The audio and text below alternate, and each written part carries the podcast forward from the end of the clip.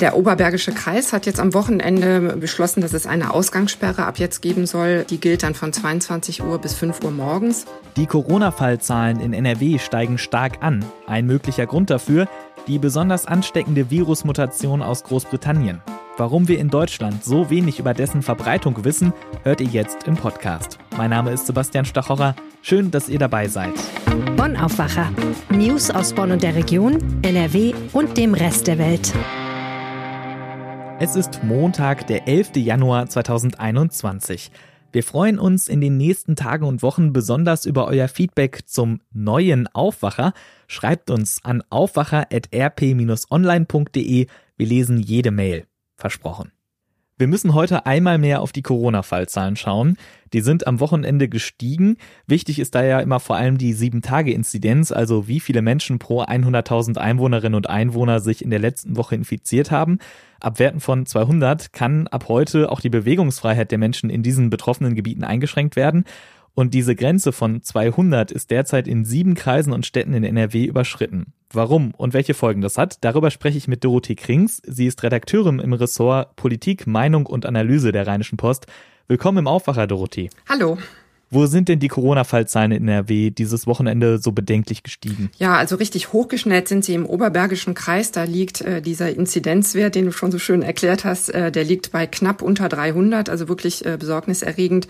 In Höxter liegt er auch hoch in Gelsenkirchen, in Recklinghausen, um nur mal so die äh, Städte zu nennen, wo es wirklich weit über 200 liegt. Was bedeutet das denn für die Menschen, die in diesen Städten und Kreisen leben? Also der Oberbergische Kreis hat jetzt am Wochenende beschlossen, dass es strengere Regeln geben soll, weil die das natürlich irgendwie in den Griff kriegen äh, müssen. Unter anderem haben die beschlossen, dass es eine Ausgangssperre ab jetzt geben soll. Ähm, die gilt dann von 22 Uhr bis 5 Uhr morgens. Es soll keine Präsenzgottesdienste mehr im gesamten äh, Oberbergischen Kreis geben. Und auch die privaten Kontakte sollen wirklich strikt auf ähm, nur eine Person aus einem anderen Haushalt äh, beschränkt sein. Bis jetzt war das ja in NRW so, dass das im öffentlichen Raum so gelten sollte. Ähm, Im Oberbergischen Kreis gilt das jetzt auch für den privaten Raum. Lass uns auf die Gründe für diese hohen Infektionszahlen schauen. Eine Vermutung ist ja, dass sich eine Mutation des Coronavirus in NRW ausbreitet, die besonders ansteckend ist. So eine Mutation war ja in Großbritannien zunächst aufgetaucht und die soll bis zu 70 Prozent ansteckender sein als der bisherige Erreger. Was bedeuten diese 70 Prozent ansteckender denn konkret? Ja, diese 70 Prozent, die sind aus England inzwischen äh, belegt. Ähm, am Anfang war das nur eine Vermutung, aber jetzt äh, sagen die Daten das ziemlich deutlich. Das heißt, die Wahrscheinlichkeit, mich anzustecken, liegt 70 Prozent höher bei dieser neuen Mutation. Die ist inzwischen auch in Deutschland schon aufgetreten. Schon Ende Dezember ähm, ist die erste Frau aus England eingereist, die an diesem mutierten Virus erkrankt war und die hat das auch weitergegeben. Aber bis jetzt sind das noch Einzelfälle in Deutschland. Insofern kann man sagen,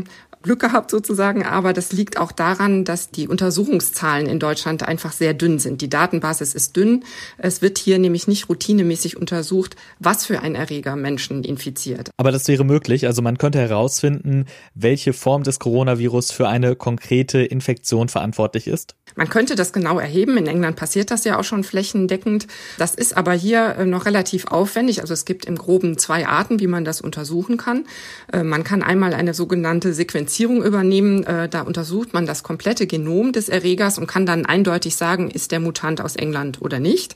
Das ist die aufwendige Variante. Die wird im Moment eher so in Laboren von Universitätskliniken vorgenommen, um langsam ein Bild zu bekommen, was in Deutschland los ist, was diesen englischen Erreger angeht. Die einfache Variante ist einfach, sich auf bestimmte Passagen im Genom zu konzentrieren, von denen man schon weiß, dass der Mutant da anders aussieht als der Erreger von Covid-19, den wir bisher kennen. Das kann man dann also schneller und auch routinemäßiger ähm, erheben. Das sagt dann aber noch nicht eindeutig, das ist der Mutant. Es sagt nur, es ist wahrscheinlich eine Mutation. Es würde aber wahrscheinlich, um sich so ein Bild für Deutschland zu machen, schon reichen, das so festzustellen. Aber all das passiert in Deutschland noch nicht routinemäßig und darum kann man eben auch nicht genau sagen, inwiefern diese Mutation aus Großbritannien hier schon unterwegs ist. Was es gibt, sind bestätigte Fälle dieser Mutation in Deutschland, auch in NRW unter anderem. Und wenn ich mir vorstelle, man hätte ein umfassendes Bild von der Verbreitung dieser Mutation, dann hätte das doch bestimmt auch Auswirkungen auf die Corona-Strategie der Politik. Ja, das ist äh, absolut richtig. Darum äh, drängen Virologen auch in Deutschland darauf, dass das dringend erheben, erhoben werden müsste. Denn wenn die Wahrscheinlichkeit, dass man sich ansteckt, 70 Prozent höher liegt, dann müsste man natürlich noch mal ganz anders über noch bestehende Kontaktgefahren sozusagen nach nachdenken. Also das würde wahrscheinlich riesen Auswirkungen haben. Aber solange die Datenlage so dünn ist, äh, wie sie im Moment in Deutschland ist, kann man natürlich, ähm, könnte man solche neuen Regeln überhaupt nicht rechtfertigen vor der Öffentlichkeit. Also es wäre dringend geboten, dass man da zu irgendwelchen Möglichkeiten kommt, das schnell zu erheben, wie weit sich das hier schon verbreitet hat oder auch nicht. Vielleicht ist ja auch das Ergebnis, ähm, dass es sich zwar in England vielleicht auch wegen Superspreader-Ereignissen in England stark ausgebreitet hat, die Dynamik da so hoch war, aber in Deutschland nicht. Das könnte auch noch ein Ergebnis sein. Blicken wir einmal auch kurz auf die Infektionszahlen, die wir gerade haben. Die sind ja nach den Feiertagen erstmal etwas zurückgegangen. Da haben dann viele gesagt, na ja, zwischen Weihnachten und Silvester und zu Beginn des Jahres wurde einfach weniger getestet. Und es gibt ja nach wie vor die Sorge, dass etwa Familientreffen an diesen Feiertagen doch nochmal zu vielen Ansteckungen geführt haben. Können wir denn mit den Zahlen jetzt vom Wochenende schon eine Antwort darauf geben, inwiefern das passiert ist? Es ist immer noch ein bisschen im Bereich der Spekulation, weil ja eben niemand bei allen Leuten dabei war, ob sie sich nun an die Regeln gehalten haben an Weihnachten oder nicht. Ähm, aber es gibt schon Experten, die vermuten, dass wir die gestiegenen Zahlen, die wir im Moment haben, dass die schon auch noch auf die Feiertage zurückgehen, weil natürlich Krankheitsfälle dann auch jetzt nach und nach erst kommen. Zum Teil kann, könnte das auch technische Ursachen haben. Die Meldekette, die von den Laboren über die Gesundheitsämter bis zum Robert Koch Institut führt, die ist vor kurzem digitalisiert worden. Also das ähm, funktioniert eben nur noch elektronisch, ähm, was an sich gut ist. Aber es kann sein, dass es da so einen kleinen Rückstau gegeben hat an Fällen, die noch eingegeben werden mussten. Darum kann es sein, dass ein Teil dieser Zahlen, die wir jetzt erleben, sozusagen jetzt erst in die Statistik einfließt. Das ist spekulativ, ob das so ist. Und wenn, macht das sicher auch nicht den Riesenberg aus. Wahrscheinlicher ist, dass wirklich die, ähm, die Feiern vielleicht doch für den einen oder anderen Kontakt mehr gesorgt haben und diese Fälle eben jetzt als Krankheitsfälle auftauchen. Zum Schluss können wir ja nochmal einen Ausblick wagen. Ab heute gelten neue, strengere Regelungen, also dass wir uns eben nur noch mit einer Person aus einem anderen Haushalt treffen dürfen. Die Schulen bleiben ja auch erstmal weiterhin geschlossen, bis auf so eine Notbetreuung für die jüngeren Jahrgänge. Andererseits müssen ja aber auch noch viele Menschen jeden Morgen mit Bus und Bahn zur Arbeit fahren, treffen da wieder viele Leute was werden die neuen Regeln bringen? Ja, es gibt jetzt schon äh, wirklich Diskussionen darüber, dass man im privaten Bereich eigentlich jetzt bis an die Schmerzgrenze gegangen ist. Und äh, wenn nun herauskommt, ähm, dass die Zahlen hoch bleiben, dass es eben nicht nur der Effekt von Weihnachten und Silvester ist, den wir jetzt erleben, dann ist natürlich schon die Frage, ob man dann auch nochmal auf den wirtschaftlichen Bereich sozusagen gucken muss. Also auf Büros wird wirklich überall Homeoffice gemacht, wo das möglich ist. Bis jetzt ist das ein Appell an Unternehmen, so zu verfahren. Ähm, es wird diskutiert im politischen Raum Raum, ob daraus eine Pflicht werden sollte. Das hätte dann zur Folge, dass die Unternehmen von sich aus beweisen müssten, sozusagen, dass bei ihnen Homeoffice unmöglich ist. Und ansonsten wäre das verpflichtend, dass sie das täten. Oder auch natürlich dieser ganze Bereich der äh, Fabrikation in Fabriken und so weiter, wo es eben im Moment noch so weitergeht äh, mit Masken und Distanz und so wie es geht, aber wo es eben noch weiter Kontakte gibt.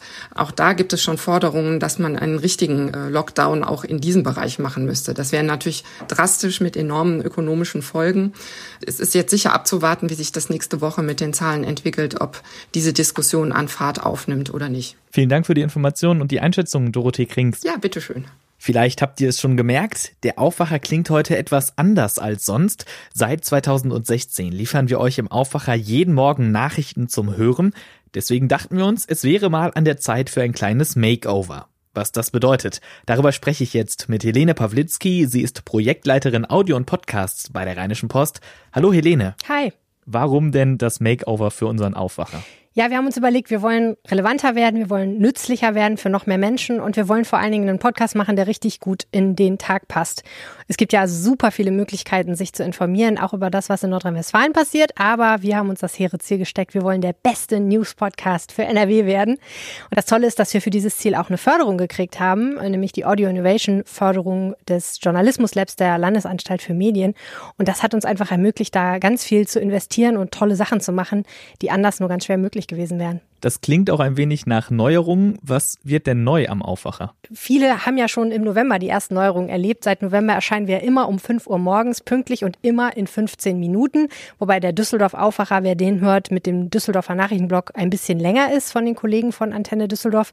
Neu ist jetzt, wir haben auch einen Bonn-Aufwacher im Angebot. Also wer in Bonn und der Region wohnt, der sollte da nochmal in der Podcast-App nachsuchen. Der ist natürlich auch ein Tick länger, aber dafür gibt es dann auch tolle Bonn-Nachrichten von den Kollegen vom Generalanzeiger.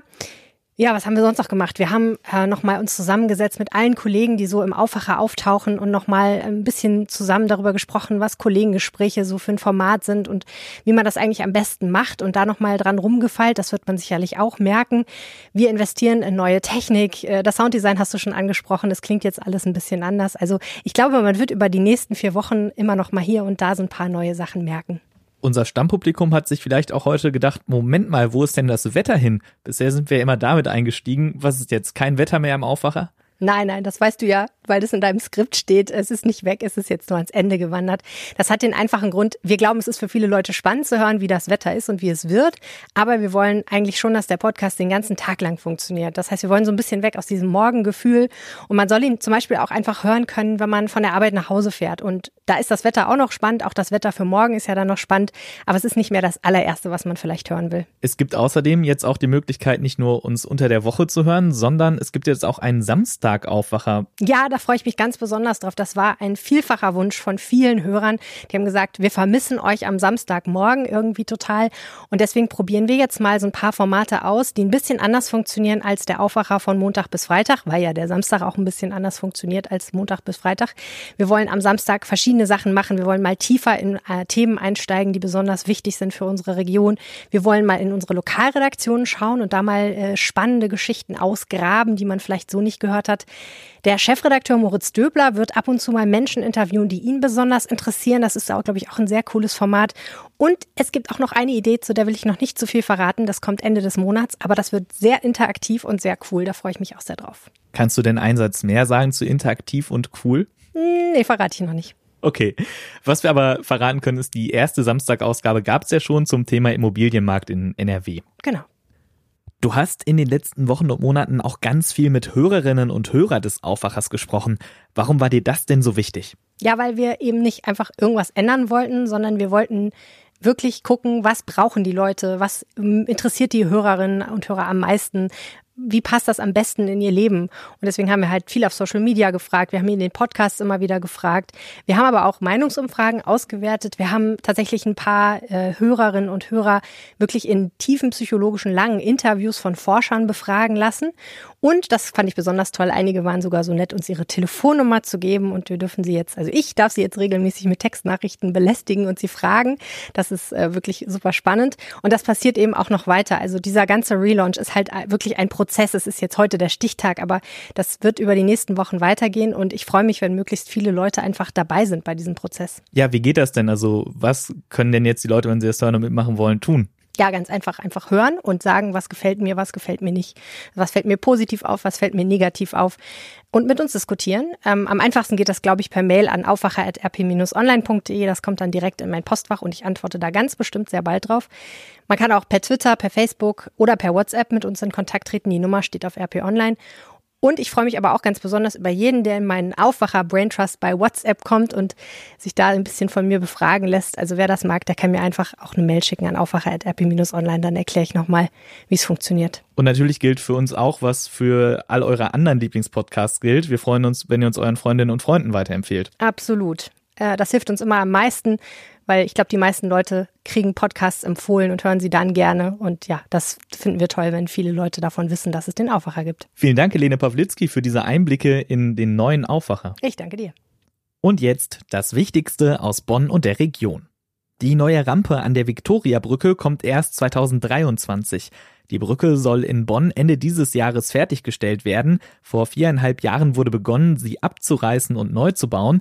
Doch wenn das geschafft ist, gehen die Arbeiten noch weiter. Wohl frühestens im Sommer 2022 wird mit dem Bau der geplanten Rampe begonnen. Die Rampe soll die Viktoriabrücke und die Thomasstraße in beide Richtungen miteinander verbinden. Mit dem Bau soll eine schnellere Verbindung zum Hauptbahnhof geschaffen werden. Zudem soll mit der Rampe der Verkehr auf der Bornheimer Straße entlastet werden, weil es dann eine Alternativroute in Richtung Bahnhof, Stadthaus und Bertha von Suttner Platz gibt. Der Bau wird nach Einschätzung des städtischen Tiefbauamts ein Jahr dauern. Die neue Rampe wäre somit erst 2023 fertig. Das Tiefbauamt sagt, das Ganze verzögere sich, weil der Bau technisch herausfordernd ist und solche Verfahren lange dauern. Kosten soll die Rampe nach jetzigem Stand rund 7 Millionen Euro. Eine gute Nachricht für die nächsten zwei Jahre, den Verkehr auf der neuen Viktoriabrücke soll der Bau der Rampe praktisch nicht beeinträchtigen. Das Winterwetter hat am Wochenende viele Menschen in das Siebengebirge gelockt. Vor allem die Parkplätze an der Margaretenhöhe in Königswinter waren am Samstag und Sonntag zeitweise rappelvoll. Meist hatten die Autos Kennzeichen aus dem Rhein-Sieg-Kreis, aus Bonn oder dem Kreis Neuwied. Aber auch Autos aus Köln, Mülheim, Heinsberg oder Münster waren zu sehen. Das Ordnungsamt der Stadt Königswinter war mit vielen Mitarbeiterinnen und Mitarbeitern im Einsatz und verstärkte aufgrund des Winterwetters seine Kontrollen. Die Ordnungskräfte kontrollierten, ob anständig geparkt wurde und ob sich die Besucher an die Corona-Regeln hielten. Die meisten Besucher taten das laut Behörden und zeigten sich diszipliniert. Verstöße gab es vor allem von Falschparkern. Die Mitarbeiter verteilten 17 Knöllchen, einen Autofahrer erwischten sie im Naturschutzgebiet. Verstöße gegen die Corona-Regeln gab es aber auch. So entdeckten die Mitarbeiter des Ordnungsamtes unter anderem sieben Personen aus drei Haushalten beim gemeinsamen Ausflug. Die Stadt Bonn streitet mit einem Investor um Rolltreppen am Motel One. Es geht um die Folgekosten einer Planungspanne am neuen Motel One am Hauptbahnhof. Unter der Panne leiden besonders Bahnkunden an der Haltestelle Thomas-Mann-Straße. Sie müssen dort eine provisorische Metalltreppe nutzen, um zur U-Bahn zu gelangen. Wann dort wieder Rolltreppen zur Verfügung stehen, ist völlig unklar. Die Developer Projektentwicklung GmbH hatte die beiden alten Rolltreppen während der Bauphase demontieren lassen. Laut Stadt war dies nötig, um das unterirdische Bauwerk statisch zu verstärken, auf dem das Hotel errichtet wurde. Das Problem, eine Ecke des Hotels ragt weit über den Abgang zur Haltestelle hinaus, der Wiedereinbau der Rolltreppen funktioniert nicht mehr. Zwar gibt es Überlegungen zu technischen Alternativen, aber wer den Mehraufwand zahlt, ist strittig. Die Stadtwerke Bonn und der Urban Soul Investor haben Anwälte eingeschaltet. Veronika John, Sprecherin der Stadtwerke, sagte, man befinde sich weiter in einer außergerichtlichen Klärungsphase. Sobald geklärt sei, wer die Kosten übernehme, könnte der Umbau ausgeschrieben werden. Und das hier wird heute wichtig. Heute enden die Schulferien in NRW. Für die Schülerinnen und Schüler bedeutet das Distanzunterricht. Bis Ende Januar findet kein Unterricht in Präsenz statt. Im NRW-Landtag trifft sich heute der Schulausschuss zu einer Sondersitzung. Die Politikerinnen und Politiker wollen besprechen, wie die aktuellen Regelungen aussehen und was sie für Schüler, Lehrer und Eltern bedeuten. Die evangelische Kirche im Rheinland startet heute ihre Synode, pandemiebedingt rein digital. Gewählt wird unter anderem eine neue Führung. Präses Manfred Rikowski geht in den Ruhestand. Donnerstag wird sein Nachfolger oder seine Nachfolgerin dann gewählt.